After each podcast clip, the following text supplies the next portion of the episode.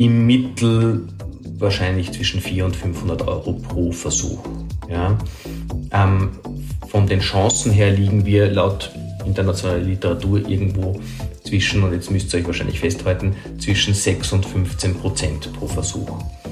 Da kriegen dann meist alle ganz große Augen und sagen, was, das ist nur so wenig, man hat nur so wenig Chancen pro Versuch.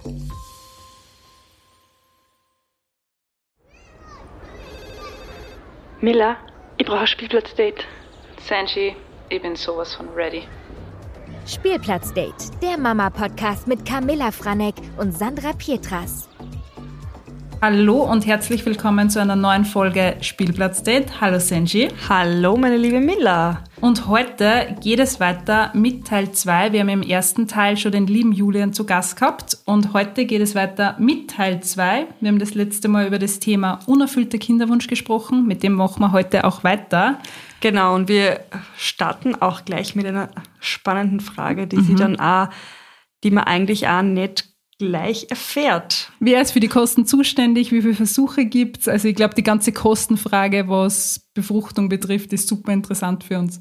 Hallo, äh, also mein Name ist Julian Marschalek. Ich, ähm, ich bin Frauenarzt und äh, mit der Spezialisierung auf gynäkologische Endokrinologie und Reproduktionsmedizin leite die äh, Ambulanz für künstliche Befruchtung an der Medizinischen Universität in Wien und auch die Ambulanz für Fertilitätsprotektion und äh, habe mich eben hier dem Kinderwunsch verschrieben, wenn man so möchte. Und ähm, jetzt zu deiner Frage, was, was die, oder zu eurer Frage, was die Kosten äh, beim Kinderwunsch angeht. Und äh, da, da muss man jetzt äh, relativ weit ausholen und quasi auch unterscheiden, ähm, ob, ähm, ob wir eine hormonelle Stimulation machen und ein Follikelmonitoring, so eine Zykluskontrolle, wenn man so möchte, oder ob wir eine assistierte Reproduktion machen. Unter assistierte Reproduktion fällt, wie ich das das letzte Mal schon erklärt habe, einerseits diese Sameneinbringung, diese Insemination hinein, die muss man selber zahlen, und auch die künstliche Befruchtung, also die In-vitro-Fertilisation und die intrazytoplasmatische Spermieninjektion oder IVF und ICSI genannt. Auch die muss man de facto selber zahlen. Aber es gibt Förderungen, um die man ansuchen kann oder um die angesucht werden. Aber dazu komme ich gleich. Was den natürlichen ähm, quasi äh, Stimulationsversuch zum Beispiel beim Frauenarzt, das, kann, das können ja auch sehr viele Frauenärzte, dass man so ein Medikament verschreibt zur Stimulation, das wird prinzipiell, wenn die Indikation die richtige ist, von den Krankenkassen übernommen. Ja? Ähm, und äh, wenn der Frauenarzt, der reguläre Kassenarzt solche Stimulationen durchführen sollte, dann wird auch das zumeist übernommen. Äh, nachdem aber das doch durchaus aufwendig ist, verlangen manche, äh, besonders auch Kassenärzte, ähm, aber auch Privatärzte, also Wahlärzte, äh, meist eine Pauschale für so eine komplette Stimulation oder man zahlt halt dann für jeden Versuch eine, eine, eine, eine Ultraschallkonsultation oder was auch immer. Das, also die Preise der Ärzte selbst kann ich hier natürlich nicht behandeln. Das ist natürlich von Arzt zu Arzt unterschiedlich. Ähm, aber was die Stimulationsmedikamente angeht, diese Heimmedikamente, gerade die zum Schlucken, sind meistens nicht sehr teuer. Die, die, die, das ist äh, an sich, selbst wenn man die sich selber zahlen müsste, ist das meist nicht so schlimm. Ähm, genauso wenig äh, wie zum Beispiel diese Gelbkörperhormone, die man dann meistens gibt zur Unterstützung der zweiten Zyklushälfte, zur Einnistungsunterstützung und so weiter. Auch die gehen zumeist auf die Krankenkasse. Ähm, Anders ist es, wenn man eine assistierte Reproduktion macht. Also das heißt, wenn wir so eine Sameneinbringung machen, eine Insemination, so muss man das selber zahlen. Hier gibt es zumeist keinen Kostenersatz. Es gibt vielleicht manche Zusatzversicherungen, die Kosten übernehmen. Ähm, aber ähm, das sind sehr, sehr wenige, muss man sagen. Und ich könnte jetzt auch nicht einmal auswendig sagen, welche das sind. Ja. Also es gibt manche eigene Zusatzversicherungen, wo die auch wirklich explizit irgendwie so einen Kinderwunschpart drinnen haben, ähm, die das übernehmen. Aber ansonsten muss man, muss man sich das selber zahlen. So eine Sameneinbringung kostet im Mittel wahrscheinlich zwischen 400 und 500 Euro pro Versuch. Ja. Okay. Ähm, von den Chancen her liegen wir laut internationaler Literatur irgendwo zwischen, und jetzt müsst ihr euch wahrscheinlich festhalten, zwischen 6 und 15 Prozent pro Versuch. Da kriegen dann meist alle Boah, ganz ja. große Augen und sagen, was, das ist nur so wenig, man hat nur so wenig Chancen pro Versuch. Wir müssen aber anders rechnen. Wir müssen rechnen, dass wir im optimalen Fall, was ist der optimale Fall? Junge Frau, junger Mann, beide perfekt gesund, perfekte Eizellqualität, perfekte Samenqualität und beide haben den perfekten Zeitpunkt für den Geschlechtsverkehr ausgesucht und alles ist super gut, dann haben die eine von der Natur vorausge also äh, äh, quasi festgelegte Schwangerschaftsrate von knapp 30 Prozent, irgendwo zwischen 20 und 30 Prozent. Das heißt, diese 20 und 30 Prozent sind unsere 100 Prozent. Besser als die Natur können wir eh nicht sein. Ja? Ähm, und diese Prozentzahlen für die Insemination betrifft natürlich schon Paare, die Probleme damit haben, schwanger zu werden. Also die einen unerfüllten Kinderwunsch haben. Und dementsprechend ergibt sich hier diese, diese, äh, diese niedrigere Prozentkonstellation. Ja. Anders ausgedrückt, wenn man das positiver, diese Prozentzahlen positiver sagen möchte, kann man sagen, wenn ein bestimmtes Paar zu Hause bastelt, haben die eine Chance X, wenn sie zum optimalen Zeitpunkt Geschlechtsverkehr haben. Mit einer Insemination ist dieses X oftmals verdoppelt. Ja. Also das heißt X mal 2, ja, kann man so sagen. Ja. Aber natürlich das ist eine natürliche ähm, Befruchtung, weil die findet im Körper statt. Der Eisprung findet im Körper statt, es findet alles im Körper statt. Einzig die, die, die, diese Supportivmaßnahmen, der, der gewaschene Samen, der kontrollierte Zyklus und der Samen einfach in zeitliche und örtliche Nahebeziehung zum Eisprung gebracht, ähm, äh, das erhöht schon einmal ein bisschen die Chancen. Ja. Und wie viele Versuche habe ich dann? Also gibt es da. Von denen unendlich. Da kann man so viel machen, wie man will. Ich würde jetzt, äh, ich würde nicht so viele machen. Also, also nicht so viele heißt, also es, es, es gibt da wundervolle Arbeiten, äh, riesige Kohortenstudien, die gezeigt haben, weiß nicht, dass die kumulativen Schwangerschaftsraten nach, nach sechs, sieben Versuchen von solchen Inseminationen dann auch irgendwie bei 30, 40 Prozent liegen. Ja. 30, 40 Prozent ist dann das, was die künstliche Befruchtung mit einem Versuch ungefähr hin hat, ja, äh, hinbekommt. Ähm, ähm, aber man muss da auch schon die Kirche im Dorf lassen. Einerseits, natürlich ist das eine weitaus weniger invasive Methode als eine künstliche Befruchtung, weil bei der künstlichen Befruchtung, wie wir das letzte Mal auch schon gesagt haben, wird ja auch eine kleine Operation durchgeführt. Das heißt, da hat man auch ein gewisses Eingriffsrisiko. Man hat höhere Dosierungen von Medikamenten. Man will mehr Eibläschen haben. Eben, warum will ich so viele Eibläschen haben bei der künstlichen Befruchtung? Weil ich natürlich diese, diesen kleinen operativen Eingriff so selten wie möglich haben möchte. Weil das natürlich sicherlich äh, äh, der Punkt ist, der sich von der Insemination unterscheidet. Bei der Insemination habe ich keinen operativen Eingriff. Also wenn man so will, habe ich einen leichten operativen Eingriff, weil ich mit einem dünnen Katheter in die Gebärmutterhöhle fahre. Aber der hat so gut wie kein Risikoprofil, diese Insemination. Ja, da passiert sehr, sehr selten was. Das kann ein bisschen unangenehm sein. Vielleicht gibt es sogar irgendwo mal Erfahrungsberichte, dass eine Infektion stattgefunden hat oder so. Ja. Aber ehrlicherweise passiert da gar nichts ja, bei so einer Insemination. Ja. ja. also von Nebenwirkungen her. Ja. Anders als bei einer künstlichen Befruchtung. Da kann halt schon auch was passieren. Da kann man zu hoch stimuliert werden, ein Überstimulationssyndrom entwickeln.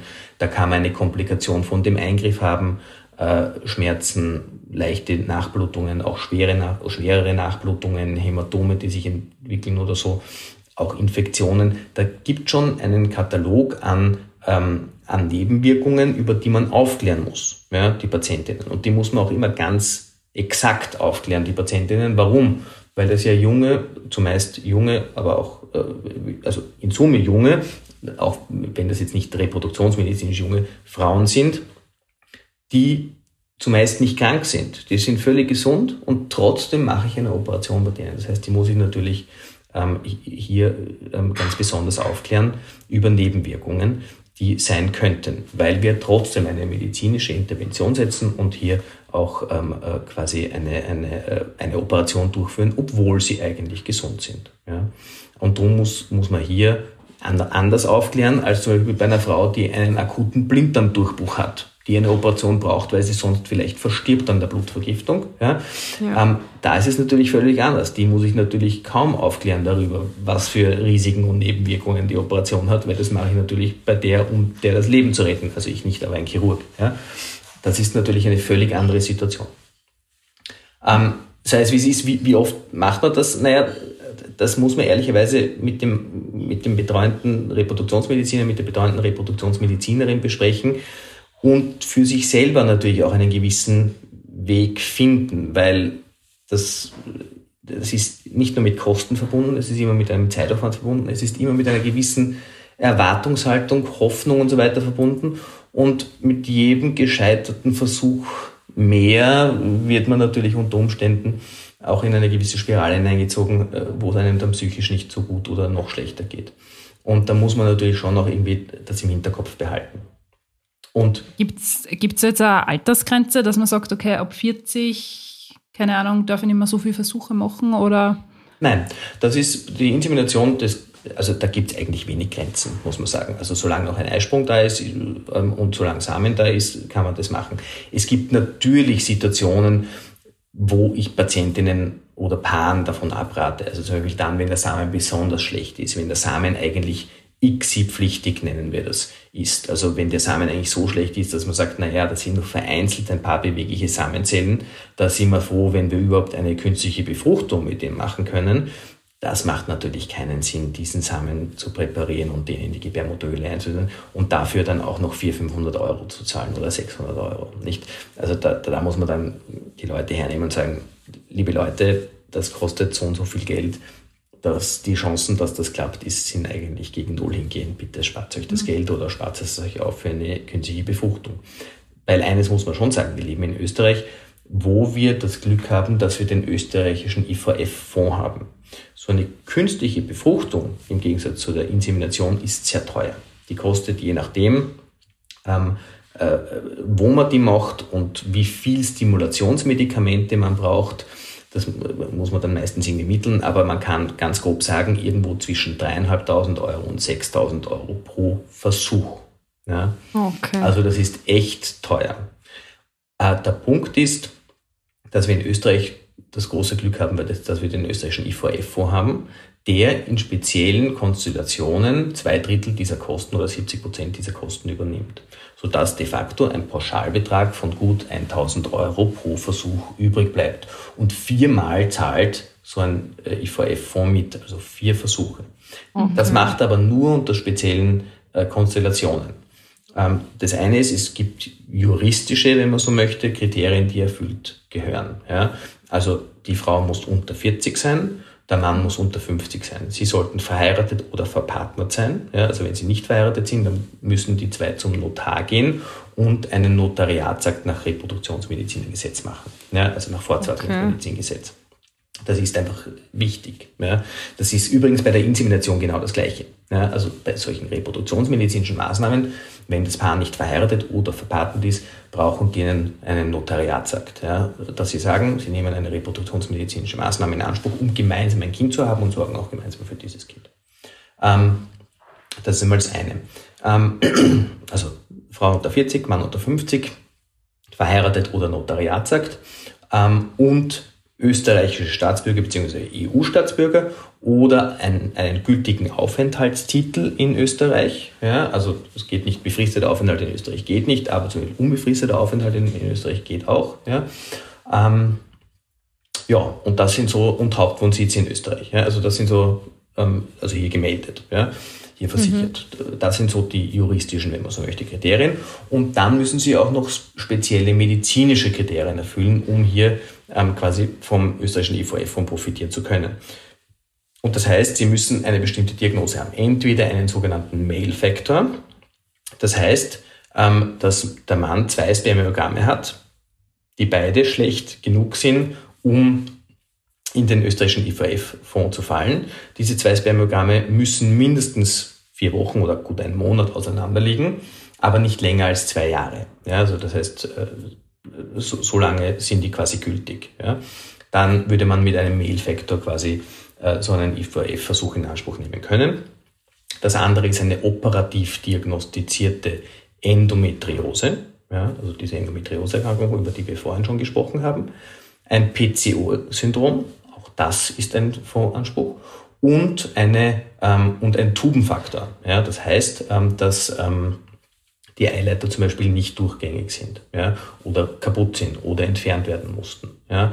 Ähm, für solche Kriterien ist das möglich. Was nicht möglich ist, sage ich jetzt auch nur, weil ich glaube, da war irgendeine Frage, ähm, dass wenn eine Eileiterunterbindung aktiv auf Patientinnenwunsch herbeigeführt worden ist, ja, dass das dann gilt. Ja, also das gilt dann nicht als Tubenfaktor, sondern die müssen entweder von der Natur aus verschlossen sein oder durch erkrankungsbedingt oder aufgrund einer Operation, die sein musste. Ja. Mhm. Aber nicht quasi äh, so eine Tubenunterbrechung als Sterilisationsmethode, die man früher oft gemacht hat und gerne gemacht hat. Das gilt dann nicht, dass man sagt, na ja, das, bei mir ist ja eine Tubenunterbrechung gemacht worden. Ähm, das heißt, meine Eier sind nicht durchgegangen, das heißt, ich habe jetzt einen Anspruch drauf. Also das, das gilt dann nicht. Und wie gesagt, und dann kann man um so einen IVF-Versuch ansuchen. Und den machen. Ah. Und dann zahlt man so knapp unter 1000 Euro pro Versuch. Und vier Versuche werden eben mitbezahlt. Außer wenn eine Schwangerschaft aus einem Versuch entsteht und man auch schon, also nämlich nicht nur eine, eine biochemische Schwangerschaft, sprich eine Schwangerschaft, die man im Hormonwert sieht, zum Beispiel durch einen positiven Schwangerschaftstest, sondern auch eine klinische Schwangerschaft, das heißt einen, einen Ultraschall, wo man auch sieht, ein Embryo mit einer positiven Herzaktion, dann hat man automatisch wieder vier Versuche vom IVF-Fonds. Ah, okay. Das stockt sich dann einfach wieder auf. Das heißt. Das stockt sich wieder auf auf vier, mhm. genau. Mhm. mhm. Okay, super, super interessant. Julian, du hast uns echt alles so perfekt erklärt. Das war ein Wahnsinn, ein schwerer Wahnsinn. Wir haben jetzt aber trotzdem noch ein paar Fragen von unseren Hörerinnen bekommen und ich habe eine schon vor mir liegen. Ähm, da ist die Frage, nach Vasektomie möglich, noch ein Kind zu bekommen, rückgängig machen, ähm, beziehungsweise kann man da noch einen Samen entnehmen? Also ist überhaupt möglich, aber ich, ich glaube, es kommt da wieder auf die Art der Vasektomie drauf an, oder? Nein, es kommt nicht nur so sehr auf die Art der Vasektomie, ich bin jetzt kein Urologe, ein Androloge, aber ähm, auch ich hatte das bei, bei Patientinnenpaaren schon, schon ein paar Mal. Ähm, man muss auch sagen, es ist auch eine wesentliche Frage, wie lange die Vasektomie zurückliegt. Ganz prinzipiell gibt es ja die Möglichkeit, eine Vasektomie auch operativ rückgängig zu machen, wenn die Vasektomie jetzt nicht allzu lange her ist. Also muss man jetzt einen Urologen fragen, aber ich glaube ein, zwei Jahre oder so, dann lässt sich da schon noch äh, ein Versuch starten, so dass man das rekanalisiert quasi, wenn das möglich ist. Ja, das muss halt der Urologe wissen, ja, ob das noch möglich ist, das zusammenzusetzen, diesen Strang. Und wenn das möglich ist, dann äh, äh, gibt es eben auch noch die Möglichkeit, dass der Mann wieder den äh, produzierten Samen quasi nach außen bringt. Ähm, die Alternative dazu ist ähm, eben so eine assistierte Reproduktion, dass man eben eine künstliche Befruchtung macht mit einer sogenannten These, ja, mit einer testikulären Spermienextraktion. Langes Wort dafür, für eine äh, für uns Männer furchtbar in der Vorstellung befindliche, aber in Wahrheit ganz einfache Geschichte, wo man in Lokalanästhesie eine Hodenpunktion macht, also so eine Hodenbiopsie macht und aus, aus der Produktionsstätte quasi den Samen direkt herausholt. Ja. Also theoretisch ist noch was möglich. Faktisch muss man sich anschauen, äh, wie die Befunde sind, ähm, äh, wie, die Kosten auch die Kostenkonstellation sind, These versus Rekanalisierung quasi äh, und, und so weiter und so fort. Mhm. Okay. Bist du narrisch. War Julian, danke, danke, dass du überhaupt die Zeit nimmst, dass du heute das mit uns alles durchmachst. Es ist ja. super interessant, also wirklich super, super interessant. Die nächste Frage, die wir bekommen haben, ähm, erhöht eine Schilddrüsenunterfunktion das Risiko einer Fehlgeburt? Das Thema haben wir ja schon mal kurz gehabt mit der Schilddrüse. Ja, ist eine, ist eine sehr, sehr gute Frage und äh, kann man jetzt unfassbar lange ähm, beantworten. Die Schilddrüse ist eines meiner Lieblingsgebiete, muss ich ehrlicherweise zugeben. Ähm, long story short, ja. Ähm, ja, erhöht das Risiko für eine Fehlgeburt. Da, da gibt es mittlerweile ganz, ganz gute Daten. Ähm, das heißt aber nicht, dass, ähm, dass, äh, dass das ähm, immer so sein muss. Man muss eben unterscheiden bei den Fehlgeburten, ob es eine einzelne Fehlgeburt ist oder ob es wiederholte Fehlgeburten sind. Ja? Ähm, bei, von, von sogenannten wiederholten oder habituellen Aborten oder habituellem Abort spricht man, wenn mehr als drei klinische Schwangerschaften, also Schwangerschaften, wo man auch schon in der Gebärmutter etwas gesehen hat, auch schon nicht nur einen Embryo, sondern auch einen Herzschlag gesehen hat, quasi ähm, ähm, verloren gehen. Und da muss man sagen, ähm, da gibt es eine Assoziation zwischen Schilddrüsendysfunktionen und so einem Abortgeschehen. Ja? Ähm, aber das ist abhängig davon, wie nicht nur welche Form der Schilddrüsenunterfunktion oder Überfunktion vorliegt, da gibt es ja unterschiedliche. Es gibt die sogenannten manifesten Schilddrüsenerkrankungen, wo, wo quasi ähm, quasi äh, neben dieser Auslenkung dieses Regulatorhormons, dieses TSH, das ist ja vielen schon ein Begriff, dass wir so eine TSH-Kontrolle machen. Das TSH ist dieses Thyroidea-stimulierende Hormon. Ähm, das Thyroidea-stimulierende Hormon wird eben von einem dieser Gehirnzentren, von dem ich in der letzten Folge, Stichwort Autobahn gesprochen habe, ausgeschüttet. Und, ähm, und, äh, und, und da gibt es ja zwei unterschiedliche Formen. Da gibt es die manifeste und die latente Hypo- oder Hyperthyreose. Sprich, von latent spricht man, wenn das eine subklinische Geschichte ist, wenn nur das TSH ausgelenkt ist, aber die Schilddrüsenhormone, die im Blut zirkulieren, alle völlig normal sind. Ja. Ähm, manifest ist natürlich das Gegenteil. Beim Manifest der Schilddrüse-Unterfunktion ist es so, dass das, dass das TSH-Wert super hoch ist, aufgrund dieser Rückkopplungsmechanismus, aufgrund dieser, dieser, dieser Rückmeld, aufgrund dieses Rückmeldesystems, ja, und die Schilddrüsenhormone im Blut aber dramatisch erniedrigt sind, ja, oder erniedrigt sind. Äh, und dann meldet, da wird eben dann zurückgemeldet und das TSH steigt. Warum steigt das TSH? Weil eben das TSH das Thyroidea-stimulierende Hormon ist. Das heißt, es wird ausgeschüttet und feuert eben die ganze Zeit und sagt, bitte gib mir mehr Schilddrüsenhormone, ich brauche die. Ja? Ähm, produziere mir mehr, produziere mir mehr, produziere mir mehr. Und, äh, und da gibt es durchaus Assoziationen, sowohl, ähm, sowohl für die Schilddrüsenüberfunktion als auch die Unterfunktion. Man muss aber sagen, dass es mittlerweile auch schon sehr gute Daten gibt, weil es wäre ja so einfach. Nicht? Wenn man weiß, es gibt eine Assoziation in der Spitze, dann schaue ich mir die Schilddrüse an, behandle die Schilddrüse, senkt den TSH-Wert auf unter 2,5, so wie es früher immer empfohlen worden ist, und damit habe ich gar kein Risiko mehr für Fehlgeburten.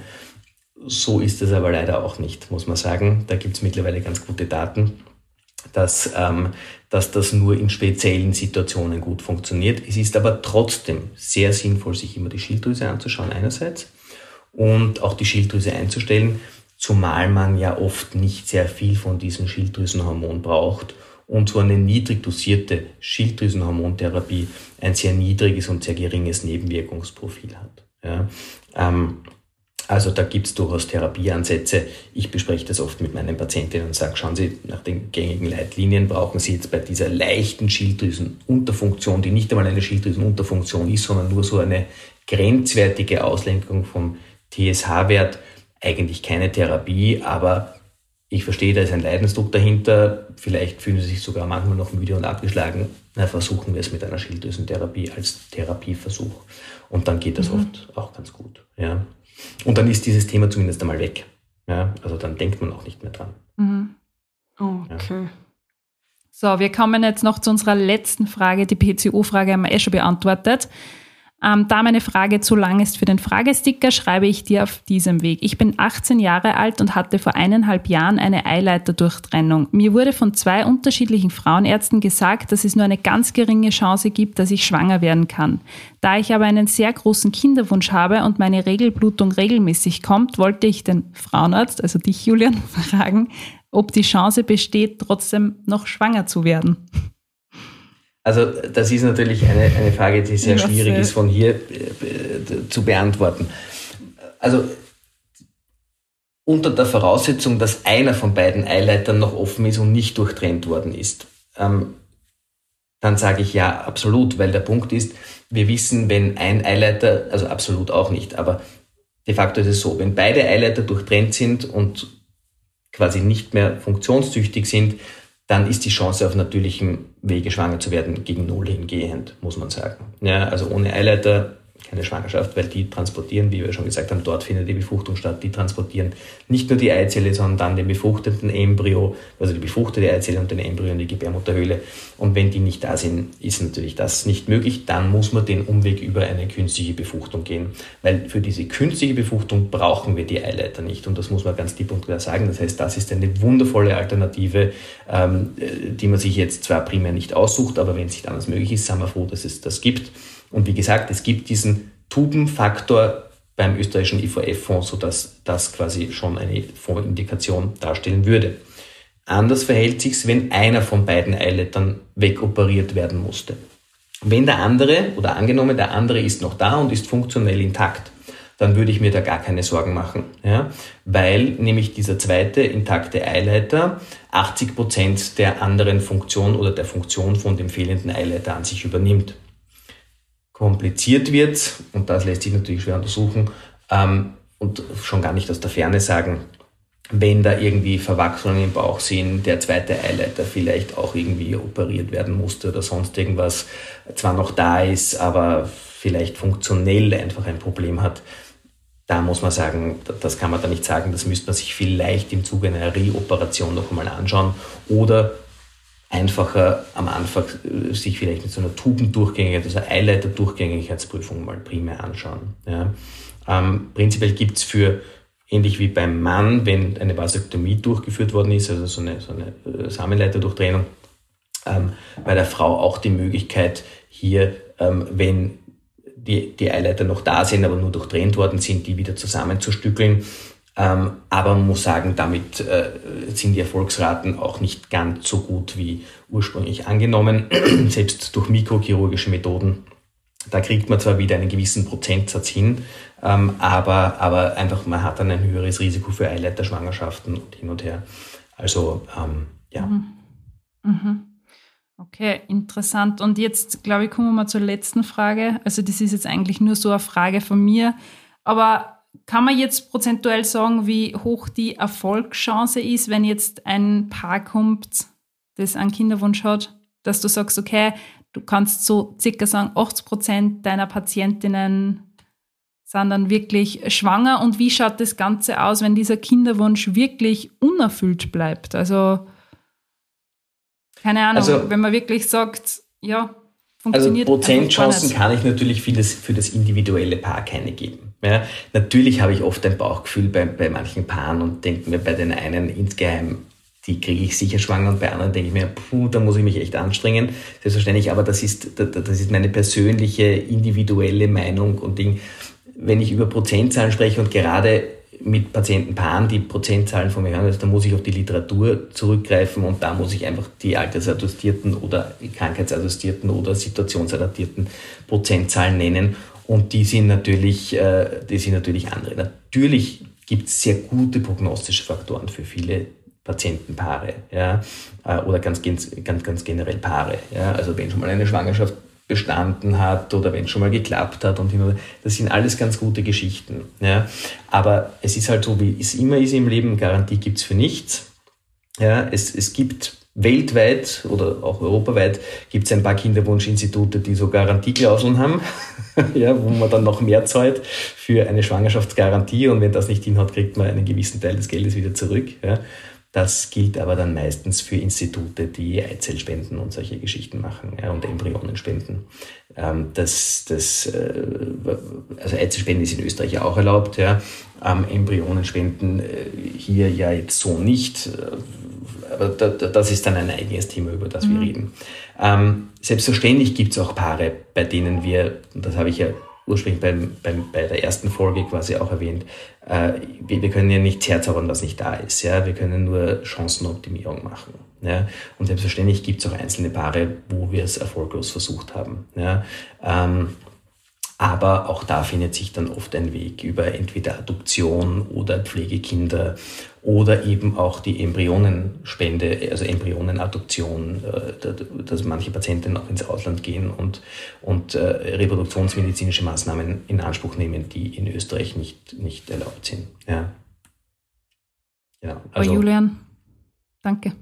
Gerne. Danke für die ganzen Informationen. Wir sind glaub, jetzt richtig ich glaube, wir schließen jetzt ab. Hey, nochmal vielen, vielen lieben Dank, dass du dafür den ersten Teil Zeit genommen hast, jetzt für den zweiten Teil. Und wir haben ja gesagt, wir bleiben in Kontakt, dass fix noch wahrscheinlich einen dritten Teil geben wird. Sehr wundervoll, voll. Aber ja, vielen lieben Dank und ich würde sagen, wir schließen jetzt wirklich ab. Genau, danke und bis, bis zum, zum, nächsten Mal. Mal. Tschüss. Tschüss. Baba. Dieser Podcast wurde produziert von WePoddit.